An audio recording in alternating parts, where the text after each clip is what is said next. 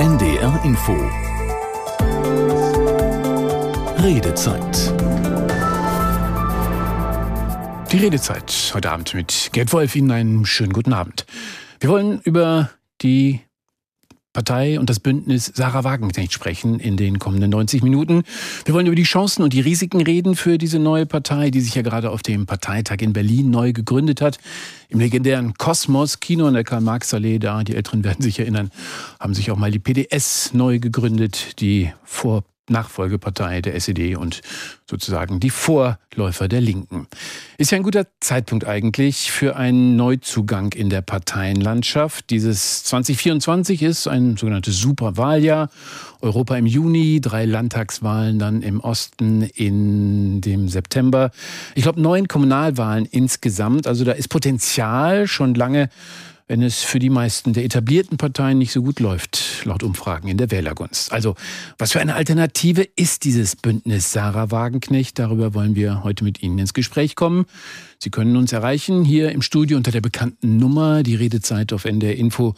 Rufen Sie gerne an 08000 441777 oder posten Sie uns unter dem Stream auf ndr.de oder Sie schreiben uns eine Mail, ndr.de-redezeit wäre da die richtige Adresse. Also, uns, das sind Saklin Nastic aus Hamburg, hier im Studio, seit 2008 Mitglied bei der Linkspartei, für die Linke dann auch erst im Bundestag, aber nur mit neun weiteren Linksparteiabgeordneten ausgetreten und bildet nun mit ihnen die Gruppe Bündnis Sarah Wagenknecht im Bundestag. Frau Nastic, schönen guten Abend. Schönen guten Abend.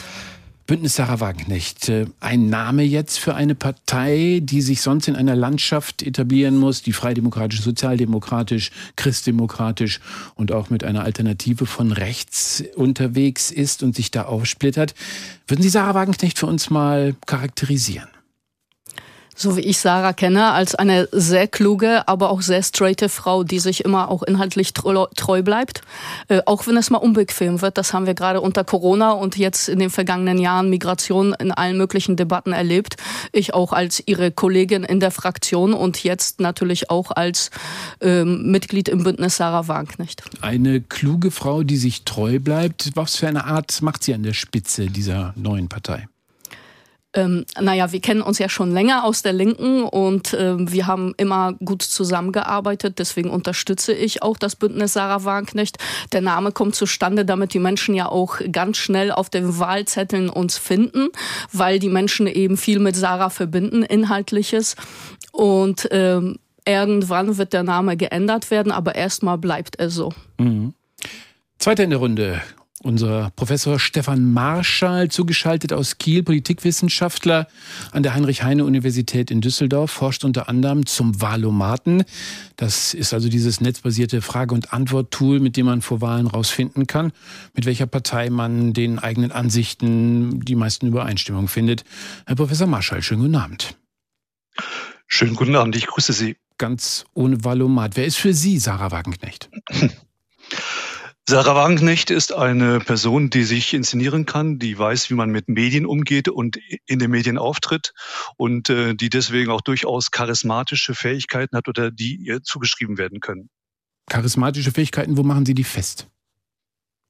Ja, in der Art und Weise, wie sie dann doch in der Lage ist, äh, erstmal in Medien aufzutreten, aber auch äh, in Sälen, in Gruppen, in Versammlungen Menschen zu begeistern durch ihre Rhetorik. Und äh, das ist etwas, was man im politischen Bereich ja nicht dauernd findet. Eine Person, die für alle wählbar ist? Niemand ist für alle wählbar. Natürlich ist äh, immer auch hinter einer Person auch ein Programm und sind Ideen. Insofern unterscheiden sich Personen äh, nicht nur in ihrer Persönlichkeit, sondern auch in ihren Inhalten und Werten. Dritter in der Runde, ebenfalls zugeschaltet aus Berlin, Professor Thorsten Faas, Politologe, Wahlforscher an der Freien Universität in Berlin. Herr Faas, schönen guten Abend. Grüße Sie, hallo. Darf ich Sie auch kurz bitten, aus Ihrer Sicht Sarah Wagenknecht zu charakterisieren? Na, der Kollege Marschall hat natürlich schon eine ganze Menge Richtiges gesagt. Sie ist einfach eine wahnsinnig präsente Figur, auch in Talkshows natürlich unglaublich sichtbar gewesen. Dadurch hat sie eine unglaublich hohe Bekanntheit. Und das ist in diesen Tagen, glaube ich, keine Selbstverständlichkeit, sondern eher eine der größten Herausforderungen für neue Parteien, neue Personen. Das bringt sie erstmal mit. Sie ist für viele Leute ein Gesicht, ein bekanntes, auch durchaus zuspitzendes Gesicht und Person. Und das macht, glaube ich, auch den Reiz an der Person aus. sagt Thorsten Faas, Politologe, Wahlforscher an der Freien Uni in Berlin, einer unserer Experten heute Abend. Was sagen Sie? Unsere Vorstellungsrunde. Teilen Sie die Einschätzungen unserer Experten? Wer ist für Sie Sarah Wagenknecht? Welche Chancen hat Ihr neues Bündnis? Was glauben Sie als Hörerinnen und Hörer? Ist das BSW eine Alternative tatsächlich für die Parteienlandschaft? Oder erleben wir hier einen Hype, der schnell verglüht, so wie die Piratenpartei zum Beispiel? Oder brauchen wir gerade so einen neuen Ansatz, um den anderen, ich will nicht sagen Beine zu machen, aber doch um einen Reformprozess in die Wege zu leiten? Was sagen Sie 08000 44177? Wir freuen uns auf Ihre Beteiligung heute Abend in der Redezeit. Sie brauchen noch Anregungen für Ihre Beteiligung. Wir haben eine Umfrage, die Thomas Sambold zusammengetragen hat. Ein paar Meinungen zum Thema Bündnis Sarah Wagenknecht. Das sind zu viele Ideen, die mir zu extrem sind. Sie hat einfach Ideen genommen, die sehr von rechts sind und auch sehr von links. Und das ist mir zu extrem. Ich finde es eigentlich lächerlich. Es gibt genügend Parteien und die werden wahrscheinlich keinen großen Erfolg haben. Vielleicht drei, vier Prozent, wenn sie Glück haben. Die Frau Wagenknecht ist attraktiv und die ist clever und die wird so machen. Aber ob sie viele Anhänger findet, das glaube ich nicht unbedingt. Ich halte persönlich die Frau Wagenknecht für eine sehr kluge Frau. Ich bin auch der Meinung, dass der ein und andere Kommentar von ihr Großteil Wahrheit Wahrheit birgt. Trotzdem würde ich mich Ihrer Partei jetzt nicht anschließen, weil ich ein anderes demokratisches Verständnis habe. Also mit der wirtschaftlichen Richtung kann ich was anfangen, mit der gesellschaftlich konservativen Seite leider gar nichts bei Sagerwagenknecht. Das ist vielleicht ein Teil von den linken Wählern und ein bisschen was von der AfD und von der CDU abgegriffen. Aber ich glaube, das ist jetzt auch nur eine kurze Welle und dann flacht das wieder ab. Ich glaube nicht, dass sie sonderlich weit kommen. Eintagsfliege vermutlich. Ich glaube einfach, dass das sowieso schwierig ist, wenn immer mehr kleine Parteien entstehen und dass das dann immer mehr zerfranst einfach auch und dass immer weniger entschieden werden kann, wenn immer mehr kleine Parteien das Sagen hätten. Ich denke ab und zu, jetzt kommt ja noch eine Partei, die da in der Diskussion ist, so Richtung Weimarer Republik, Parteiensplitterung 5 Prozent. Das kann interessant werden hier bei uns. Gefährlich glaube ich nicht, weil wir einfach eine 5 Prozent Klausel drin haben. Aber je mehr Parteien zur Auswahl stehen, je schwieriger wird es auch irgendwo eine absolute Mehrheit zu finden. Und es könnte so ein bisschen sich aufsplittern ins, keiner geht weiterhin wählen, weil sie sowieso nirgendwo erfolgreich sein gesehen werden. Das sind alles irgendwelche Dinge, die die Frau Wagenknecht da in den Raum stellt, wo wenig Hintergrund ist eigentlich. Und von der Partei erwarte ich eigentlich auch gar nichts, die einfach sich nur ein paar Posten sichert in den entsprechenden Parlamenten und Gremien, aber zum Fortbestand oder zum wirtschaftlichen Wachstum nichts beitragen wird. Aber ich glaube, sie könnte wahrscheinlich Erfolg haben mit den Leuten, die sich noch nicht entschlossen haben, AfD zu wählen und noch so ein bisschen aber in die Richtung tendieren. Das würde ich hoffen, dass sie den Rechten, vor allem der AfD, ein bisschen unter Druck setzen und da sich eben auch was tut, dass da auch nochmal ein Effekt stattfindet durch diese Partei. Ich glaube, dass die demokratischen Parteien in der Mitte, dass die sich so sortieren müssen, dass die Ränder keine Stimmen bekommen und insofern auch Frau Wagenknecht mit ihrer Partei keine bedeutende Rolle spielt. Klar, da haben wir viele Ansätze für die Diskussion. Von rechts oder von links auf jeden Fall zu extrem, haben wir gehört. Eintagsfliege vermutlich. Immer mehr Parteien, schwere Mehrheitsfindung macht schlechte Laune. Die AfD könnte aber möglicherweise unter Druck gesetzt werden. Soweit das Meinungsspektrum heute Abend. Also das war nicht repräsentativ, bestimmt nicht, aber hätte Thomas Sambol bei seiner Umfrage Positiveres zum neuen Bündnis eingefangen, dann hätten wir es jetzt hier gehört, kann ich Ihnen versprechen. Also ich würde die Sendung gerne ein bisschen einteilen. Lassen wir uns bis 21 Uhr etwa darüber sprechen, was dieses Bündnis Sarah Wagenknecht überhaupt ist, woher es kommt, was es will, was es kann. Dann in der zweiten halben Stunde über die Chancen in der deutschen Parteienlandschaft, neue Chancen möglicherweise, neu mit einer Art linkem Konservatismus, wie es heißt, durchzustarten. Und dann in der letzten halben Stunde bis 22 Uhr, dann wollen wir noch darüber diskutieren, was diese Superwahl ja für die Partei bringen kann. Sozusagen ein Ausblick. Frau Nastic, nehmen Sie uns mal mit. Was hat Sie nach 15 Jahren in der Linkspartei motiviert, beim Bündnis Sarah Wagenknecht mitzumachen? Äh, definitiv der Zustand unserer Gesellschaft und auch der Zustand, äh, der sehr schlecht war, meiner ehemaligen Partei, die Linke. Ich hätte mir ehrlich gesagt früher nicht träumen lassen, mal die Partei zu verlassen. Das war sozusagen eine Lebensentscheidung. Nur wenn man sich dort nicht mehr wiederfindet, sondern die Debatten sich ums Durch und durch korrekte Gendern über alle möglichen Geschlechter und sonstiges dreht offene Grenzen und gleichzeitig mit der Forderung am besten versehen, äh, ein bedingungsloses Grundeinkommen einzuführen. Das ist natürlich nicht äh, sehr realpolitisch gedacht und das verfängt in bestimmten Milieus, die immer kleiner werden, die großstädtisch sind. Aber man sollte schon die Gesellschaft im Blick haben und während gleichzeitig die Rechten immer stärker werden, müssen wir uns natürlich äh, darüber Gedanken machen, was die Ursachen sind, dass eine AfD in Umfragen mittlerweile bei über 20 Prozent liegt. Ähm, das Phänomen ist ja nicht neu in Europa, das liegt aber eben am Zustand unserer Gesellschaft in Deutschland und natürlich auch in Europa, wenn wir jetzt auch einen Blick richten auf die Europawahlen. Und ähm, es ist einfach so, dass wir uns damit nicht abfinden wollten. Die Linke ist ja im Prinzip ja auch unter fünf Prozent gelandet mit, äh, mit den Spitzenkandidaten, mit der Parteivorsitzenden Janine Wissler und Dietmar Bartsch. Und wir haben immer intern äh, um eine Korrektur des Kurses gerungen. Und ich glaube, mit der Aufstellung jetzt von Carola Rakete, also noch mehr Migration und so weiter, ist das natürlich auch eine Symbolik. Und man hat uns ja auch aufgefordert, mich immer wieder und uns allgemein auch die Partei endlich zu verlassen. Es gab ja sogar auch im letzten Sommer einen Beschluss dazu. Und dann muss man sich irgendwann wundern, dass das politisch wirklich inhaltlich auch das Tischtuch zerschnitten ist. Und wir haben lange drum gerungen, es uns nicht leicht gemacht, aber wir haben auch eine politische Verantwortung. Wir sind politisch arbeitende und denkende Menschen. Und wenn wir ja, sehenden Auges zusehen, dass die Rechten immer stärker werden, müssen wir auch über die Ursachen sprechen, über die jetzt noch nicht ganz so gesprochen wurde, nämlich wer bereitet eigentlich auch den Nährboden den Rechten? Und das ist aus unserer Sicht auch ganz klar die Regierungspolitik. Auch darüber werden wir sicherlich zu reden haben heute. Fragen wir den Politikwissenschaftler, Professor Thorsten Faas, das Bündnis Sarah Wagenknecht aus Ihrer Sicht, warum gerade jetzt? Ja, im Prinzip, wir haben es ja gerade gehört, ist es ja ein Prozess, der sich schon lange angedeutet hat. Und das ist durchaus was, was wir auch bei anderen Parteien, die man auf so einer ökonomischen Achse eher links sehen würde, immer wieder findet. Parteien haben eben verschiedene Dimensionen, die sie bespielen, die sie bearbeiten müssen. Und für manche Parteien sind das eher ökonomisch, sozialstaatliche Fragen, die sie definieren. Aber wir haben eben auch andere Fragen, gesellschaftspolitische Fragen, Fragen, wie wir uns eigentlich zum Außen, zum Ausland verhalten. Und das sind oft Fragen, wo sich linke Parteien auch in ihrer Anhängerinnenschaft nicht sehr einig sind und wo dann einfach auch ein Potenzial ist, dass sich an der Stelle Risse bilden, Entfremdungsprozesse stattfinden. Und ich glaube, das ist genau das, was wir hier sehen links, rechts. Das klingt ja so, als gäbe es so einen Politikraum, in dem man diese ganzen Konfliktlinien abbilden kann. Aber was wir sehen, ist eben, dass wir hier eine Kombination haben von einer wirtschafts-, sozialpolitisch gesehen eher linken Position, aber dass eben, was so Migrationsfragen, auch gesellschaftspolitische Fragen eben nicht eine Position vertreten wird, die man klassisch als links bezeichnet hätte, sondern die eher anders konnotiert ist. Und das ist eine neue Konfiguration verschiedener Konflikte. Und äh, die hat sich jetzt eben hier Bahn gebrochen. Ich meine, interessant ist, ähm, Blick auf das, was wir gerade gehört haben, ähm, ne, was, was ist letztlich das, was das dann doch zusammenführt. Am Ende müssen politische Entscheidungen getroffen werden. Und glaube, was wir erleben, ist, dass Gesellschaft sich ausdifferenziert, aber natürlich müssen trotzdem am Ende Entscheidungen getroffen werden. Auch das ist, glaube ich, etwas, was wir insgesamt als Tendenz sehen. Zersplitterung hörten wir ja auch von Hörerinnen und Hörern. Aber das macht natürlich Mehrheitsfindungen äh, umso komplizierter. Neue Konfiguration haben wir gerade gehört, Professor Stefan Marschall, Uni Kiel.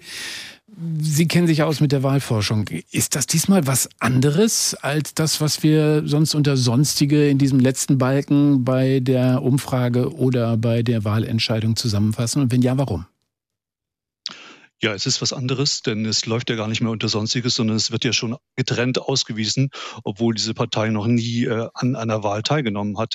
Wir sehen also eine Partei, die nicht aus dem Nichts entsteht, sondern die bereits bestimmte ja, Ressourcen hat, auf die sie zurückgreifen kann. Beispielsweise ist sie schon im Parlament vertreten mit einer Gruppe jetzt mittlerweile. Wir sehen eine Partei, die sehr stark auf eine Person ausgerichtet ist. Äh, das ist auch neu. Äh, es ist ja nicht so, dass in Deutschland keine Parteien bisher nebenbei mal begründet wurden. Wir haben 120 Parteien. Nach der Liste der Bundeswahlleiterin in Deutschland. In einem Jahr werden mehr als zehn Parteien üblicherweise gegründet. Und dies ist eine der wenigen Parteien, die mit so viel Aufmerksamkeit verbunden wurde. Und das ist, glaube ich, insofern auch besonders, aber nicht ganz überraschend, denn sie hat eine gute Ausgangsposition. Sie ist bereits im Parlament vertreten. Sie hat eine Person, die es äh, geschafft hat, auch medial sehr präsent zu sein und ähm, sich entsprechend dann auch äh, in den Medien auch bewegen kann. Und äh, all das sind äh, exzellente Startvoraussetzungen für eine neue Partei, die es äh, bisher in dieser Form so nicht gab. Die Redezeit auf NDR Info. Jörg Diedrichsen aus Stralsund hat äh, die 08000 44177 gewählt. Erster Hörer heute Abend. Herr Diedrichsen, schönen guten Abend. Einen schönen guten Abend. Was verbinden Sie mit dem Bündnis Sarah Wagenknecht? Äh, sehr wenig. Weil ich frage mich nur, was diese ganze Aufspaltung äh, der Linken, das ist ja nun, ich sag mal, historisch schon immer wieder passiert, dass sich Linksparteien da gespalten haben, denn bringt. Denn ob tatsächlich diese neue Partei es schafft, äh, bei einer Landtags- oder Bundestagswahl die 5%-Hürde zu reißen, wage ich zu bezweifeln. Was äh, mit der politischen Linken ähm, die bisher sozusagen angetreten ist, dann passiert, ob, ähm, ob die die 5%-Hürde schaffen wird, ist auch fraglich. Wenn beide unter 5% ist, was ist damit dann überhaupt erreicht? Aus meiner Sicht gar nichts. Ihnen wäre es aber wichtig, dass das linke Spektrum gestärkt wird. Das wäre schön. Ich teile zwar nicht unbedingt das, was in beiden äh, Parteien drin, aber trotzdem werden dort Fragen gestellt, die vielleicht nicht auf der Agenda anderer Parteien sind mit dem man sich dann im parlamentarischen Betrieb auseinandersetzen muss. Hm. Herr Dittichsen, ich darf mal ähm, Ihre Einschätzung, das bleibt unter der 5%-Hürde möglicherweise, an äh, einen unserer Experten weitergeben, der sich damit auskennt. Professor Stefan Marschall, Sie kümmern sich um den Wahlomaten und Sie ahnen und wissen, wie man einigermaßen das Parteienspektrum auseinanderhalten kann. Schauen wir mal auf die auf das Bündnis Sarah Wagenknecht. Wie groß sind die Chancen? Die Umfragen reichen von drei Prozent, was man liest, bis hin zu 14 Prozent bei INSA, die letzte. Ja, wobei da sind natürlich auch äh, viele Zahlen dabei, die vielleicht auch sehr spekulativ sind, äh, je nachdem, wie gefragt wird und was wir da für eine Umfrage haben. Da gibt's äh, noch sehr viel Spielraum, sieht man, also sehr viel Bewegung und sehr viel Dynamik. Also da ist noch einiges unklar, wie viel es dann letzten Endes werden wird. Ich meine, wir haben das Besondere jetzt, wir haben eine Wahl vor uns, die Europawahl, bei der es äh, keine 5-Prozent-Hürde gibt. Insofern ist das in diesem Fall ja so, man könnte auch mit zwei, drei Prozent auch äh, Mandate bekommen im Europäischen Parlament. Also das äh, ist schon mal ein guter Ausgangspunkt, eine gute Wahl für eine kleine Partei.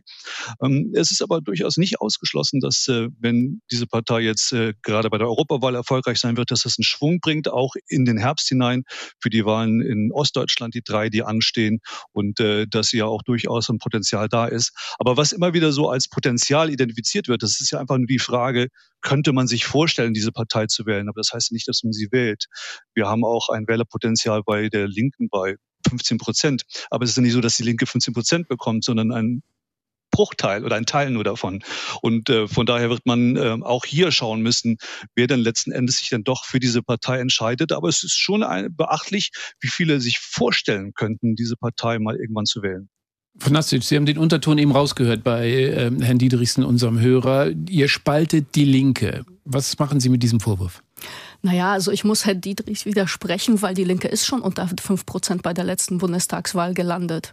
Und die Prognosen danach wurden ja nicht besser mit der politischen Ausrichtung. Im Gegenteil. Und es wurde ja auch eben beschrieben, dass die, das Potenzial der Linken sinkt stetig mit dieser politischen Ausrichtung. Also immer mehr Migration, ähm, immer mehr äh, so, also soziale Leistungen und so weiter und kaum Wirtschaftspolitik, kaum eben Armutsbekämpfung, sondern eben diese Identitätspolitik und dann noch wahrscheinlich auch noch mal immer wieder drauf, wir sind grüner als die Grünen. Und äh, da ist die Linke ja schon längst dran gescheitert. Und die Europawahl vor fünf Jahren etwa, da war die Linke auch nur über knapp fünf Prozent. Und wir sehen ja alle Umfragen und Ergebnisse der vergangenen Jahre, also im Hessen, im Landesverband der Bundesvorsitzenden, wo sie lange Jahre Fraktionsvorsitzende war, ist man krachend gescheitert, rausgeflogen aus dem Landtag. Und damit ist die Linke ja gescheitert. Ich wünsche ihr nichts Schlechtes jetzt. Sie ist auch nicht politisch mein Feind. Aber diese politi politische Ausrichtung funktioniert für die Bürgerinnen ja offensichtlich nicht. Hm. Und für uns gilt es eben, dass man diese Repräsentationslücke, die es offensichtlich gibt für die Menschen, wenn 30 Prozent mindestens gar nicht mehr wählen gehen oder wenn viele sich entscheiden, gerade aus Protest und es melden sich auch viele seit Jahren übrigens auch bei mir, die sagen, ich habe zum Beispiel sie gewählt als Direktkandidatin, aber ihre Partei finde ich schlimm, weil ich sie kenne aus der Kommunalpolitik, ich kenne Frau Wagenknecht und ich finde ihre Politik gut. Äh, sowas kommt ja als Feedback und ähm, also da ist die Linke ja schon längst im Prinzip raus. Und äh, unsere Sorge ist ja eben, dass es irgendwann nur noch eine Opposition von rechts gibt. Herr Dietrichsen, gute Argumente oder eher nicht? Um, ähm, das ist ein Blickwinkel zu dem ganzen Thema. Man darf auch nicht vergessen, bei den letzten Landtagswahlen war ja immer diese gespaltene Frage, was ist nun mit dem, was sich heute als Bündnis Sarah Wagenknecht äh, tituliert äh, macht. Das hat der Partei der Linken garantiert nicht äh, gut getan. War mit vielleicht auch einer der Gründe. Ich werde es einfach beobachten. Wie gesagt, ich bin, was das Wählen anbetrifft, kein Anhänger beider äh, Parteien. Aber ich werde es weiter verfolgen, weil da bin ich gespannt, was weiter kommen wird. Herr Dietrichsen, vielen Dank, dass Sie die 08000 441777 heute Abend gewählt haben. Vielen Dank für Ihre Beteiligung. Ich möchte ein Stichwort aufnehmen, Professor Faas, das wir schon in der Diskussion hatten, nämlich die Frage kurz zusammengefasst, mehr Bündnis Sarah Wagenknecht ist weniger AfD. Geht das auf? Naja, auch das ist ja ein Hinweis darauf, dass sich gerade Dinge neu zusammensortieren, dass die Konfiguration sich eben potenziell ändert. Wir reden bei der AfD typischerweise über eine rechtspopulistische Partei. Das zeigt auch, wo das Potenzial der, der Partei, der AfD liegt, nämlich bei Menschen, die hart rechte Einstellungen haben, geschlossen rechtsextreme Weltbilder mitunter, aber da ist eben auch eine Menge Populismus drin, Verachtung von Eliten, Regierungskritik. Und wenn man sich anschaut, was mit der AfD in den vergangenen zwei Jahren passiert ist, dann ist sie so von 10 auf 20 Prozent gestiegen, in Umfragen zumindest. Das ist vor allem letzterem geschuldet, diesem populistischen Motiv, dieser Unzufriedenheit mit der Regierung. Ähm, was wir jetzt sehen hier mit dem BSW ist im Prinzip ein alternatives Angebot, auch durchaus ein populistisches Angebot. Das zeigen auch Umfragen, dass Wählerinnen und Wähler, die ein Potenzial für die BSW haben, tatsächlich auch stark diese Elitenkritik verinnerlicht haben, aber das Rechte fehlt eben, sondern da kommt man zumindest ökonomisch eher von links. Und insofern kann man sagen, worum sich AfD und BSW potenziell streiten, ist eben diese diese Gruppe von sehr, sehr unzufriedenen, mit Regierungen, Institutionen, sehr, sehr unzufriedenen Menschen. Da gibt es ein ein Wettbewerb tatsächlich, aber die eine kommt von rechts, die andere eher von links. Da gibt's dann eben wieder eine Unterscheidung. Das ist, glaube ich, typisch für das, was wir gerade erleben, dass sich Dinge neu zusammensetzen, wie wir das bisher nicht hatten. Das macht spannend, aber tatsächlich auch schwer in der Prognose, wenn wir nach vorne schauen. Sagt der Politologe Thorsten Faas von der Uni, Freien Universität in Berlin. Populismus, das Stichwort ist gefallen. Ich würde gerne noch einmal den Punkt aufgreifen und mich noch einmal an ähm, Stefan Marschall wenden.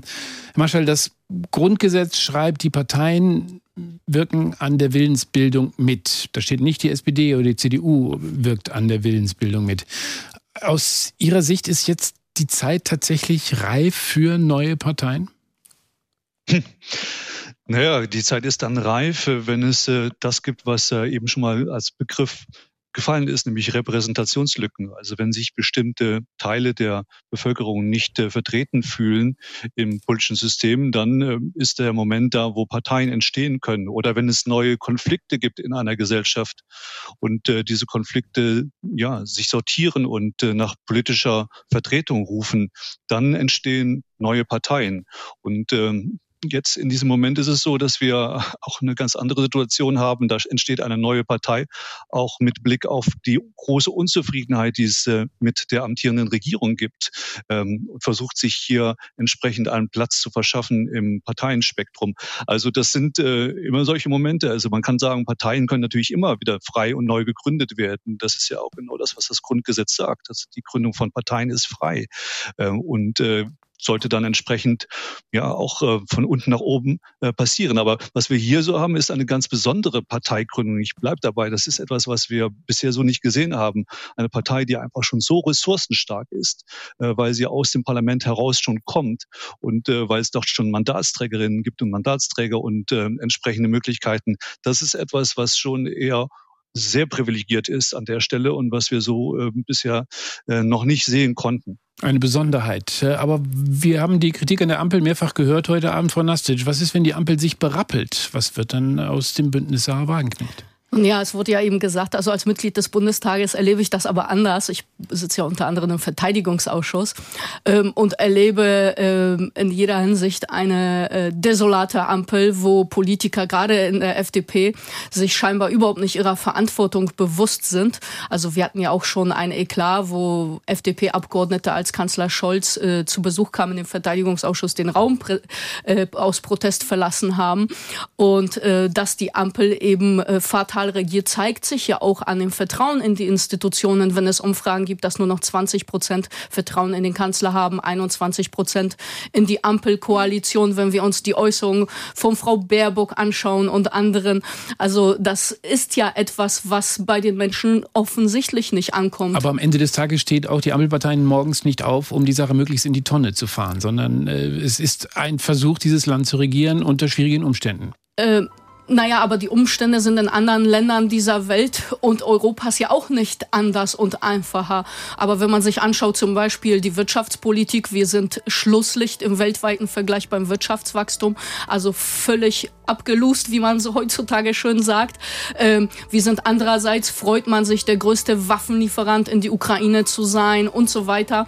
Und gleichzeitig zeigt, sieht man aber auch, dass wir die höchste Armutsquote seit äh, der Wiedervereinigung haben. Und das passt irgendwie nicht zusammen. Und die AfD wächst immer mehr.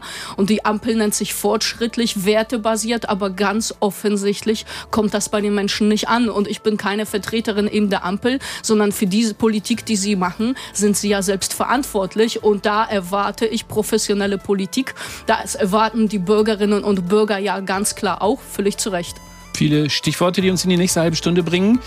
Wo werden wir das BSW am Ende verorten können? Welche Chancen hat die Partei? Wie groß ist das Potenzial, die deutsche Parteienlandschaft gründlich durcheinander zu rütteln? Das sind die Fragen an Sie. In der nächsten halben Stunde rufen Sie gerne an.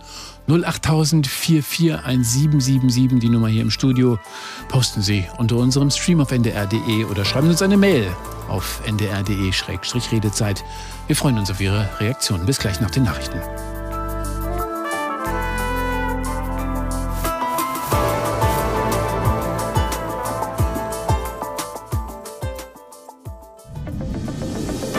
NDR Info.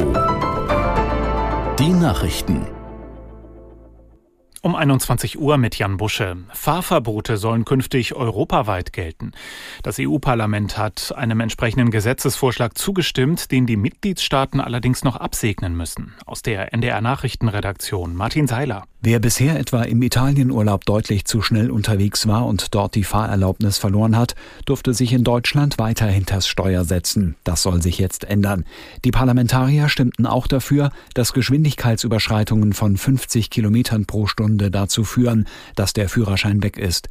In Städten sollen schon 30 Kilometer pro Stunde zu viel entsprechende Konsequenzen haben. Außerdem soll das Fahren ohne gültigen Führerschein in die Liste der schwerwiegenden Verkehrsverstöße aufgenommen werden, sowie Alkohol Alkohol am Steuer oder tödliche Verkehrsunfälle. Die Europäische Union will Gewalt gegen Frauen stärker bekämpfen. Unterhändler von Europaparlament und EU-Staaten einigten sich auf ein Gesetz, mit dem bestimmte Straftaten in allen Ländern gleich geregelt werden sollen.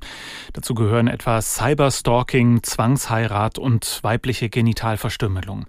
Nicht geregelt wurden dagegen EU-weite Standards zu Vergewaltigungen. Das Parlament forderte eine Regelung, wonach jeder sexuellen Handlung zugestimmt werden müsse. Nur Ja heißt Ja. Mehrere Länder in der EU, darunter Deutschland, hatten das aber blockiert. Bundesinnenministerin Faeser hat in Bonn das neue nationale IT-Lagezentrum beim Bundesamt für Sicherheit in der Informationstechnik eröffnet. Sowohl die Systeme des Bundes als auch die Bürger sollen damit besser vor Hackerangriffen und Manipulationen geschützt werden. Aus Bonn Jörg Sauerwein. Von Jahr zu Jahr gibt es immer mehr Angriffe auf Unternehmen, Behörden und kritische Infrastrukturen. Der Schaden liegt inzwischen allein in Deutschland bei mehr als 200 Milliarden Euro im Jahr. Und auch Angriffe auf die Demokratie nehmen immer mehr zu, zum Beispiel durch KI-generierte, gefälschte Videos von Politikern. Bundesinnenministerin Nancy Faeser sieht die Bedrohungslage in Deutschland als hoch an. Für mehr Sicherheit soll das neue nationale IT-Lagezentrum sorgen, damit das Herz der Cybernation Deutschland weiterhin stabil und kräftig kräftig schlagen kann, so Faser. Nach dem Radladerunfall bei einem Zeltlager im niedersächsischen Toppenstedt ist der Unglücksfahrer zu 15 Monaten auf Bewährung verurteilt worden. Das Landgericht Lüneburg sprach den Angeklagten der fahrlässigen Tötung schuldig. Im Juni vergangenen Jahres hatte der Mann mit seinem Radlader mehrere Menschen in einer Gitterbox transportiert. Die Box stürzte ab, ein Vater und ein fünfjähriger Junge kamen ums Leben. Das waren die Nachrichten. Das Wetter in Norddeutschland. Heute Nacht kann es noch kräftig regnen. Der Regen zieht aber langsam Richtung Süden ab. Die Nachtwerte 7 bis 2 Grad. Morgen erst noch etwas Regen, später kann sich aber auch mal die Sonne zeigen. 3 bis 7 Grad. Am Donnerstag Regen, Schneeregen oder Schnee 2 bis 7 Grad. Und am Freitag bleibt es regnerisch bei 4 bis 11 Grad. Jetzt ist es 21.03 Uhr. NDR Info Redezeit. Die Redezeit mit Gerd Wolf. Schönen guten Abend. Ich möchte diese Stunde mit äh, zwei Mails starten, denn wir kümmern uns um die Frage, ob das Bündnis Sarah Wagenknecht tatsächlich das Potenzial hat, die deutsche Parteienlandschaft gründlich durcheinander zu wirbeln. Erste Mail, die uns erreicht hat von Silke Wegner aus Hamburg. Die schreibt uns, ich halte Sarah Wagenknecht für eine Art Ikone mit viel Charisma und Überzeugungskraft. Ich teile viel ihrer Gedanken, insbesondere die Sozialpolitik und die Kampfansage an Konformitätsdruck und Zwang, der in der Corona-Zeit erschreckende Züge angenommen hat. Ob ich sie wähle, weiß ich noch nicht, da mir viele wichtige Themen fehlen, aber ich sehe große Chancen, dass sie der AfD das Wasser abgräbt und ich wünsche ihr dabei alles Gute. Dagegen schreibt uns Martin Hein gerade eben aus Hamburg. Vorsicht vor dem Bündnis Sarah Wagenknecht. Das Bündnis Sarah Wagenknecht wird zum Steigbügelhalter der AfD, spricht dieselbe Wählerschaft an, bedient dieselben Ressentiments wie die AfD, aber Probleme zeigen eben keine praktikablen Lösungen. Der kein sichtbarer Unterschied zur AfD. Das Bündnis Sarah Wagenknecht bedient die Wähler, für die die Hemmschwelle zur AfD noch zu hoch ist. Das Bündnis Sarah Wagenknecht hat niemals eine Zusammenarbeit mit der AfD ausgeschlossen. Wichtiges Thema offenbar, was die Leute beschäftigt, Frau Nastic. Zusammenarbeit mit der AfD ausgeschlossen, grundsätzlich der Blick auf den rechten Rand des Parteienspektrums. Wie geht das BSW damit um? Äh, also es stimmt nicht die Aussage, weil das ist schon längst ausgeschlossen worden, ganz klar. Ich finde es auch schwierig zu behaupten, einfach wir würden die gleichen Ressentiments wie die AfD äh, bedienen. Ganz im Gegenteil, also alleine von den zehn Abgeordneten von uns, die das BSW im Bundestag äh, also abbilden als Gruppe, haben inklusive Sarah sieben einen Migrationshintergrund. Wir sind hier geboren oder wie ich hier eingewandert und wir machen uns Sorgen um unsere Gesellschaft.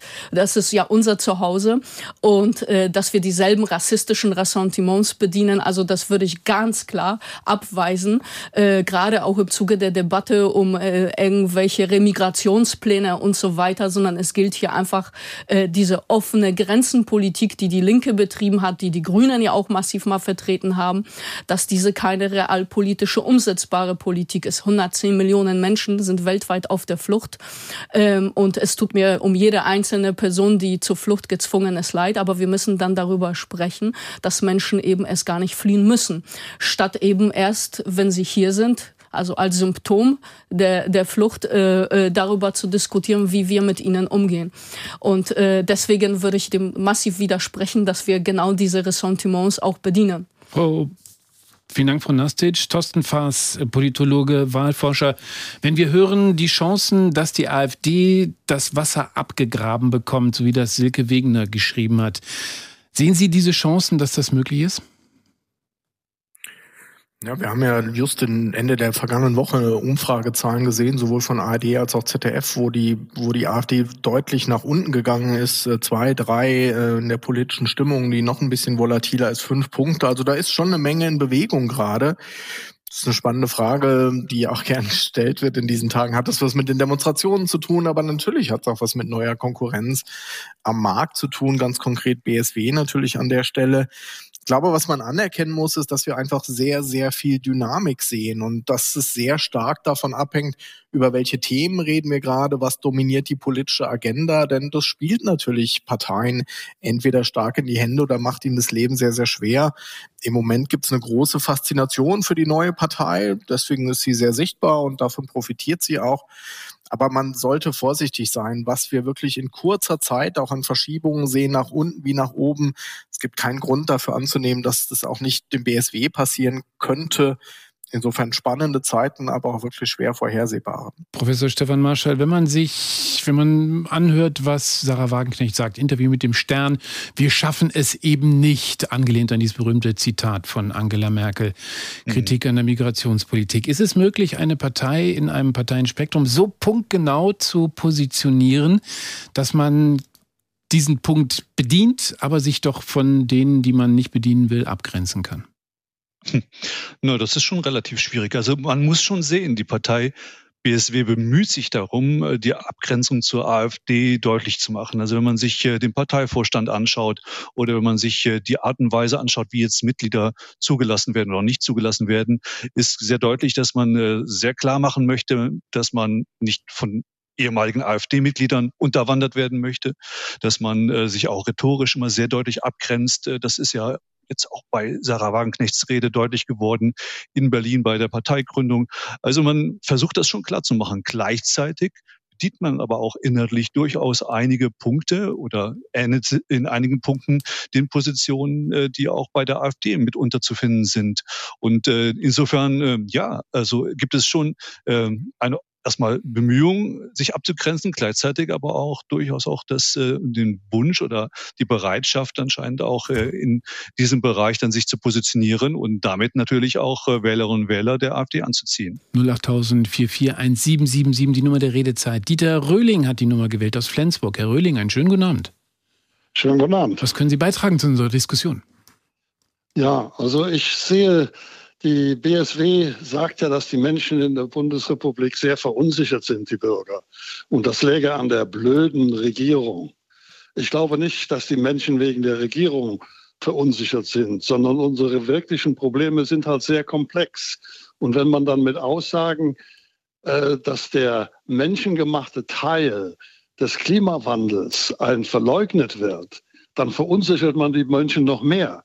Sondern wenn man wirklich darüber aufklären würde, was die Menschen wirklich an Sicherheit brauchen, dann wäre uns viel geholfen. Das ganze Gerede über die Abwerbung von Menschen von anderen Parteien, das ist nicht der Fall.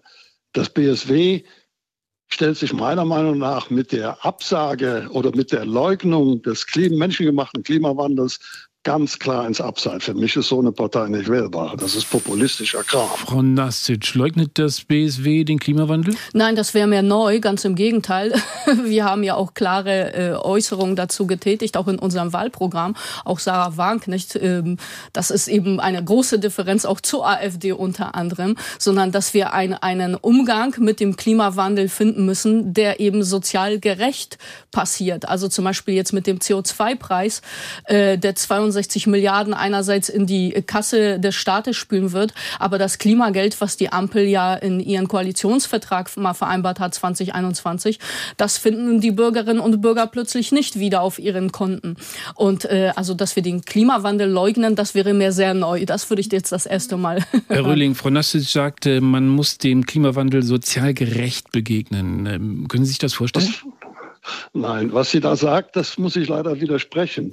Sarah Wagenknecht hat bei der Ankündigung ihres Programms klipp und klar gesagt, dass der menschengemachte Teil des Klimawandels geleugnet ist, sondern dass sie alle Ausgaben, die dafür benötigt würden, streichen wird. Sie leugnet nicht den Klimawandel, aber sie leugnet den menschengemachten Teil daran und kann sich deshalb leisten, die Kosten dafür, das zu verhindern, zu streichen. Das hat sie wirklich gesagt. Also leugnet sie jetzt den Klimawandel oder nicht? Also ich kenne keine ja, Äußerung, wo sie den Klimawandel leugnet oder das BSW. Lesen Sie, sie hören, gerne sie unser Wahlprogramm zu. zur Europawahl. Äh, da finden genau. Sie so einiges drinne und auch unsere Gründungserklärung oder unseren Grundsatzprogramm. Und das alles andere, nicht. also sehen Sie es uns nach, uns gibt's jetzt offiziell seit etwas über einer Woche als Bundespartei und seit knapp einem Monat als Gründungsmitglieder, wird ja noch kommen. Aber dass wir den Klimawandel leugnen, äh, stimmt einfach nicht. Jenseits der, jenseits der Klimafragen. Sie leugnen, nicht den, Klimawandel, das habe ich nicht gesagt. Sie leugnen den menschengemachten Teil des Klimawandels. Den leugnen Sie. Herr Rülling, jenseits dieser Fragen äh, Klimawandel ja oder nein, leugnen ja oder nein, können Sie sich vorstellen, dass das BSW die politische Landschaft in diesem Land bereichert vor dem Hintergrund der Performance der anderen Parteien? Ich kann da nur zu sagen, ich hoffe, dass er das nicht tut, denn sie ist es nicht wert. Vielen Dank, dass Sie mitgemacht haben heute Abend. Andreas Jacobi aus Blumenholz bei Neustrelitz. Herr Jacobi, schönen guten Abend. Ja, guten Abend. Was können Sie beitragen zu unserer Debatte? Ja, ich habe klar Sarah Wagenknecht auch im Internet gehört. Sie hat da so einen Kanal und da habe ich öfter reingehört. Und ich, ich würde ja drei Dinge nennen, die, die inhaltlich sind und wo ich die Stellung von Sarah Wagenknecht eben gut finde. Und das ist in, in erster Linie die soziale Ungerechtigkeit, die sie eben stark anprangert und wo auch wirklich viel zu wenig bisher in der Politik immer gemacht wurde. Geht auch in diese Richtung, was eben ihrer Diskussionsteilnehmerin eben sagte, dass wenn gegen den Klimawandel agiert werden muss, und das muss es ja sicherlich, dass man das auch so versucht sozial zu machen. Aber man kann viele, an vielen Stellen kann man sozialer arbeiten als das, was bisher von der Regierung gemacht wurde. Und der zweite oder dritte wichtige Punkt ist eben die Bildung. Und da ist nach meiner Meinung eben in den letzten mindestens 20 Jahren viel zu wenig passiert. Das merken wir in der PISA-Studie, das merkt man an vielen Enden, vor allen Dingen, wenn man in die Elternabende geht oder wenn man sich die Schulen anschaut. Da ist viel zu wenig gemacht worden. Und das ist eigentlich wirklich der Grundstock für eine vernünftige Demokratie. Ich gebe das mal weiter an äh, unseren Politikwissenschaftler und Wahlomaten-Experten. Stefan Marschall, kann man mit dem Thema soziale Ungerechtigkeit, Querstrich soziale Gerechtigkeit, im ganzen Sozialbereich Wahlen gewinnen, Punkte sammeln, Wählerstimmen finden? Ja. Ja, auf jeden Fall. Ausreichend? Herr Jacobi hat es ja angesprochen. Nein, nicht zwingend. Also Herr Jacobi hat es ja angesprochen. Also ich, äh, das Thema soziale Gerechtigkeit ist tatsächlich so ein Themenbereich, äh, von, mit dem sich Menschen mobilisieren lassen, ähm, weil es da einfach auch ganz konkret um persönliche Lebenswelten geht. Es geht um Existenzen, es geht um Existenzsicherung und ähnliches. Und äh, wir haben in Deutschland ein sehr ausgeprägtes äh, Bewusstsein, was soziale Gerechtigkeit angeht. Ähm, und von daher ist es ein Themengebiet, was insbesondere auch äh, in unserem Wohlfahrtsstaat, den wir in Deutschland haben, sehr stark auch äh, funktioniert, wenn es um Wahlen geht. Ähm, allerdings äh, gibt es auch immer andere Positionen. Es gibt ja auch zum einen diejenigen, die mehr soziale Umverteilung wollen, aber auch diejenigen, die vielleicht äh, eher in Richtung Chancengerechtigkeit denken und sagen, es muss keine Umverteilung geben. Also das lässt sich aber trotzdem sehr schön auch im Parteiensystem darstellen. Und das sieht man ja. Wir haben mit der FDP eine Partei, die da vielleicht einen anderen Ansatz fährt, aber wir haben durchaus einige Parteien, die im Bereich äh, soziale ähm, Ungleichheit, soziale Gerechtigkeit unterwegs sind. Und da wird es natürlich jetzt spannend, weil da haben wir ja nicht nur das BSW, da haben wir die Linke, da haben wir die SPD, das sind ja alles Parteien, die sich der sozialen Gerechtigkeit verschrieben haben. Und äh, dann wird es natürlich jetzt nochmal interessant zu schauen, wie entscheiden sich Menschen, die jetzt dieses Thema für wichtig empfinden. Also welche Partei, welche dieser Parteien ist dann die Partei ihrer Wahl? Hm, Partei der Wahl. Professor Thorsten Faas, wenn ich Sie fragen darf, was ein typischer BSW-Wähler oder Wählerin, was ist das für ein Mensch? Wo kommt er her? Aus welchem Milieu? Was ist ein das Parteienmilieu, das die Partei anzielen kann? Ja, ich kann anknüpfen an das, was Stefan Marschall gerade gesagt hat und auch das, was die, die beiden Hörer ähm, gesagt haben. Das waren ja klassisch linke Positionen, könnte man sagen. Soziale Gerechtigkeit, auch die Frage, wie man ein Bildungssystem so aufstellt, dass es möglichst gleich und, und, und nicht sehr selektiv funktioniert. Ich glaube, das ist nicht die Innovation, sondern die Innovation, die wir hier sehen, ist eben eher so eine Kombination von Menschen, die diese Positionen teilen, die also mehr Gerechtigkeit für sich selbst oder für die Gesellschaft wollen, aber da doch einen etwas exklusiveren Zugang haben. Auch das haben wir eben schon gehört. Ähm, viele Menschen sind auf der Flucht, aber sie sollen nicht alle nach Deutschland kommen, weil das nicht möglich ist. So war das Argument. Und das ist schon eine andere Tonlage, die wir dann hier hören, als das klassisch linke Politik an der Stelle wäre, wo man eben sagen würde, das ist eine Position, die auch sozusagen für internationale Solidarität steht, für Offenheit, auch für ein Mehr an Zuwanderung.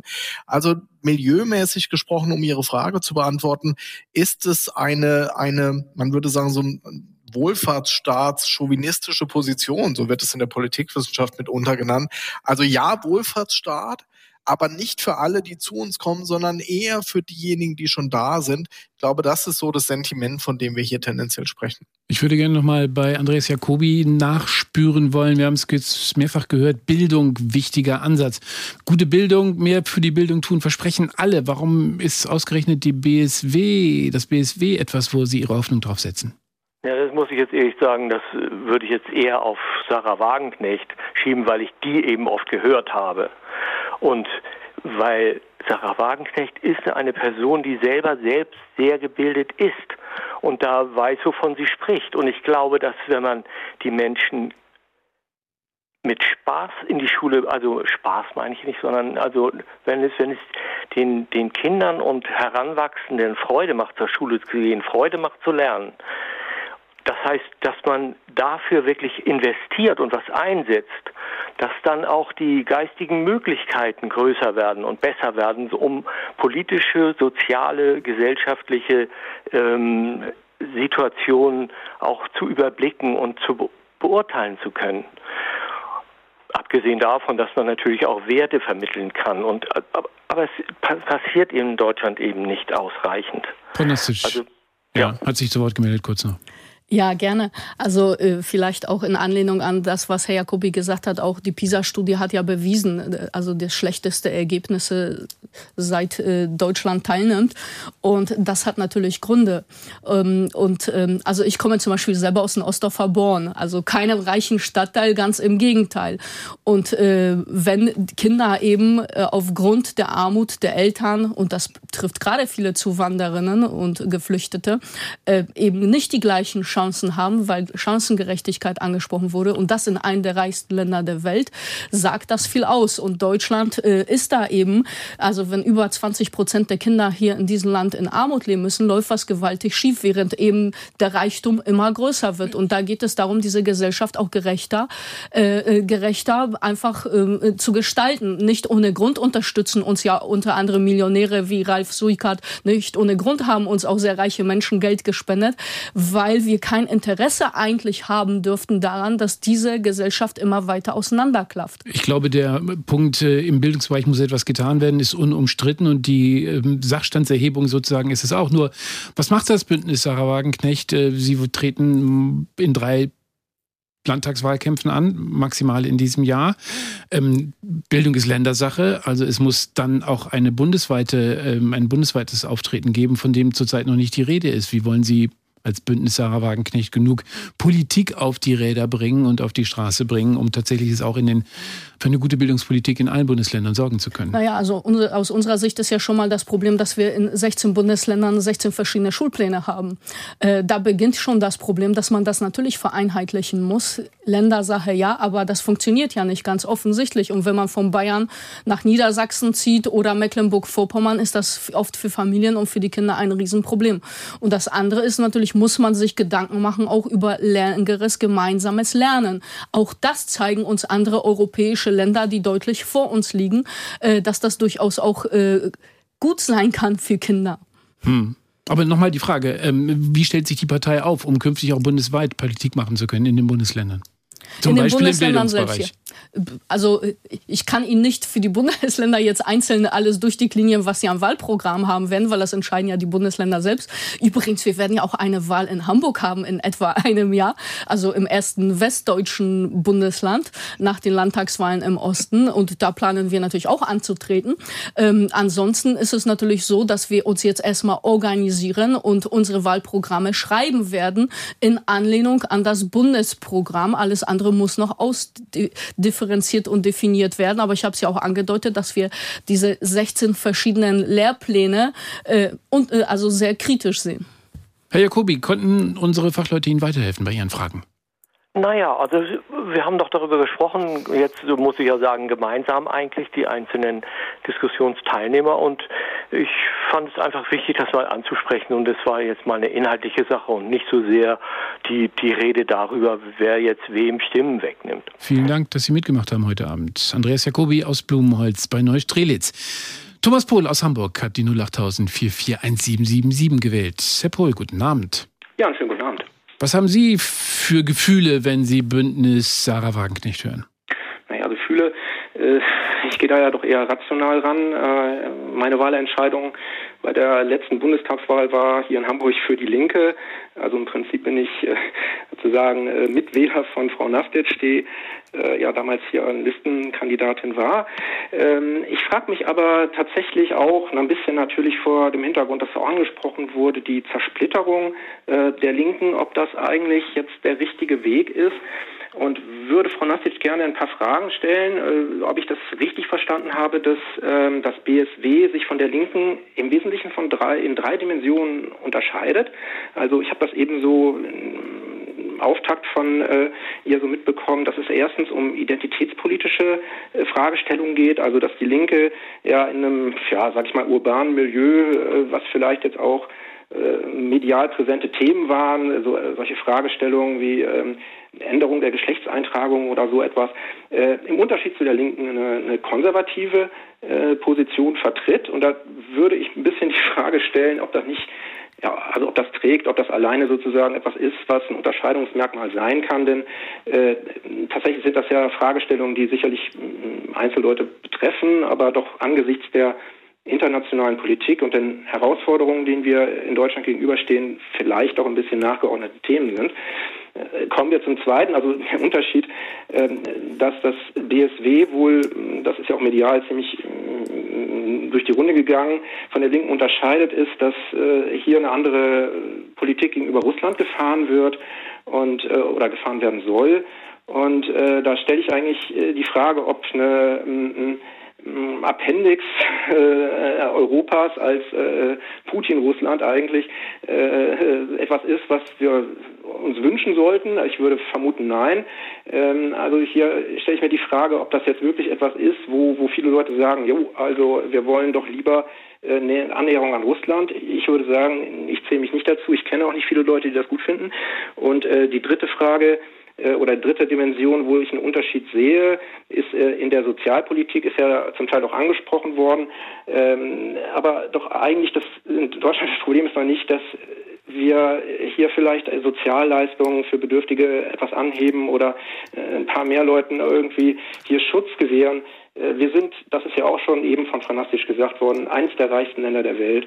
Und äh, sollte es da nicht so äh, sein, dass es äh, doch irgendwie eine solidarische äh, Politik hier gibt und äh, ja, ob die Gemeinsamkeiten äh, hier in einem linken Spektrum doch nicht eigentlich mehr auf Solidarität äh, gerichtet sein sollten. Und wenn ich jetzt eigentlich diese, diese drei Felder mal aufmache, muss ich sagen, ich bedauere sehr die Zersplitterung des linken politischen Spektrums, insbesondere im Hinblick auf Wahlchancen. Jetzt nicht auf Europa, sondern eben eher auf Landtags- und Bundestagswahlebene.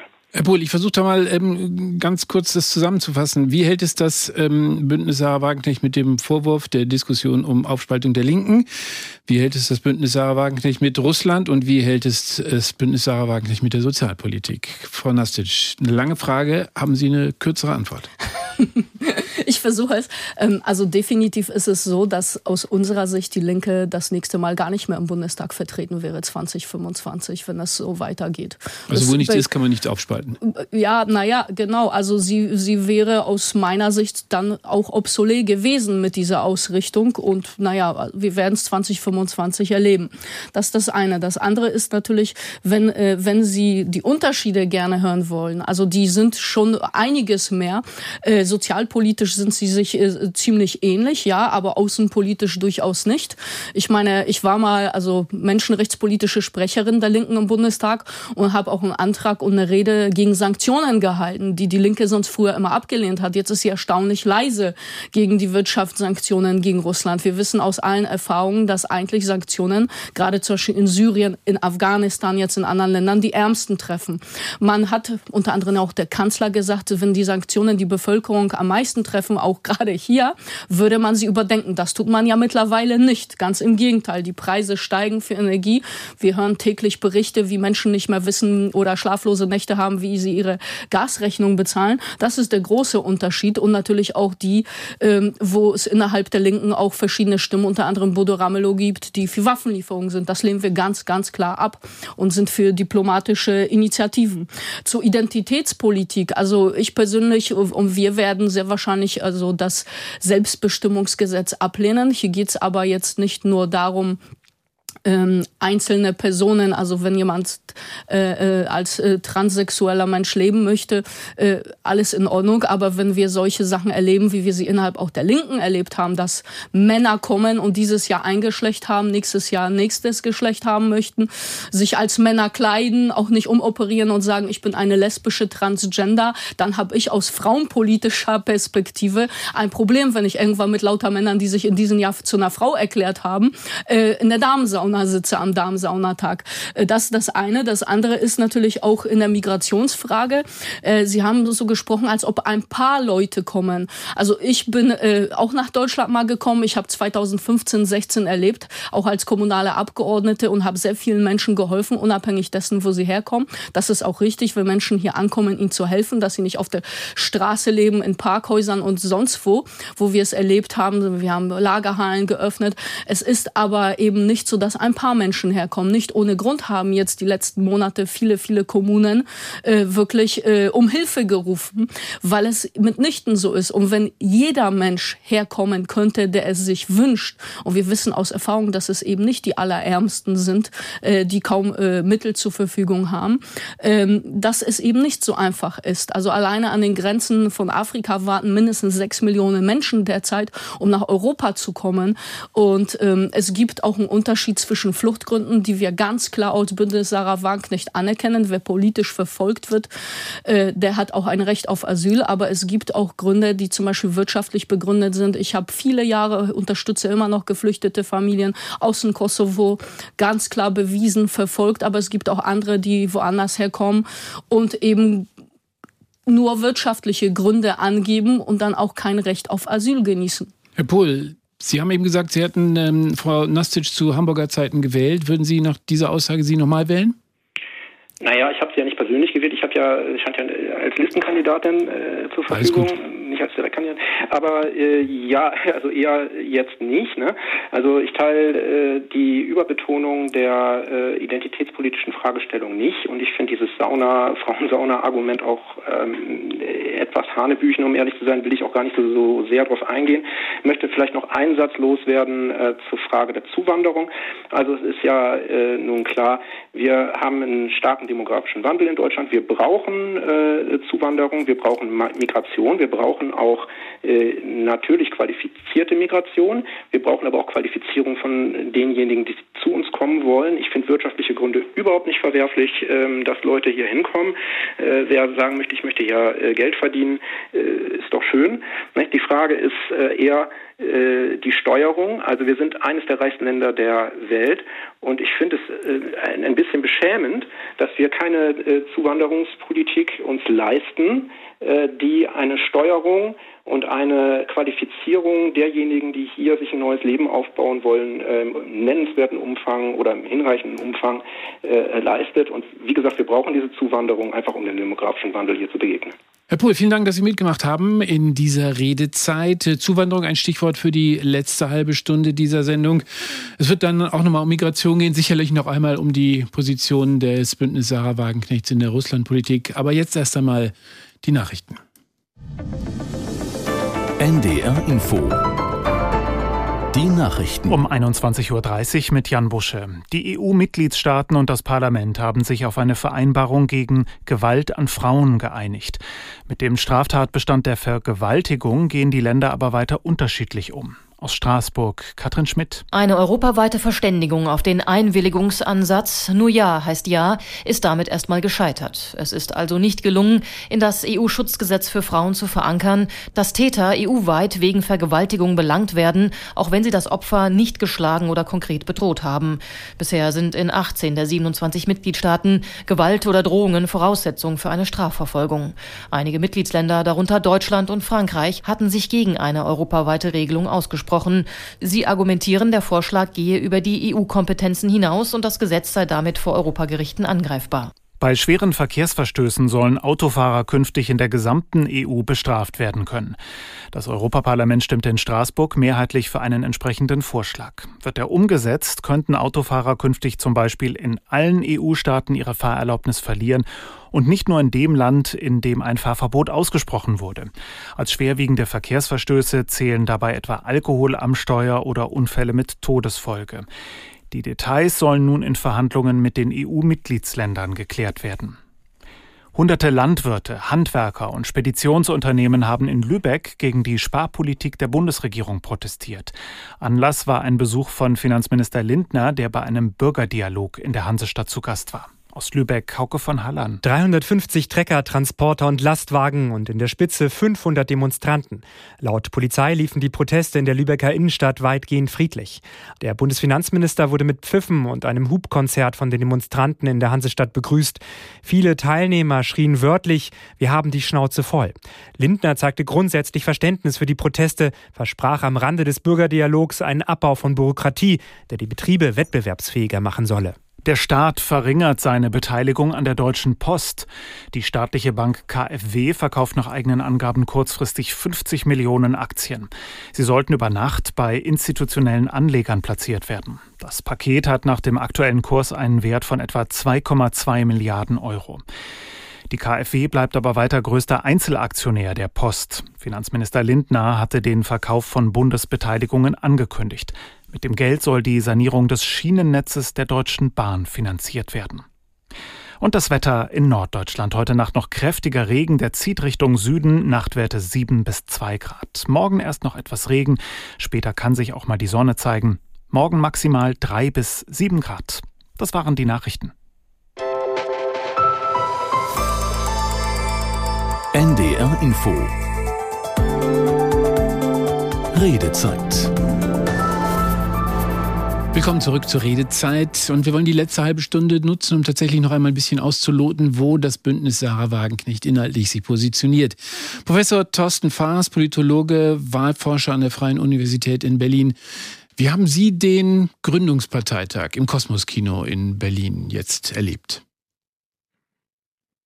Ja, eigentlich sehr bemerkenswert, könnte man sagen. Wir sehen bei neuen Parteien oft, dass da doch erstmal gewisse Sortierprozesse nötig sind, dass da sich auch eine ganze Menge verschiedene Richtungen versammeln.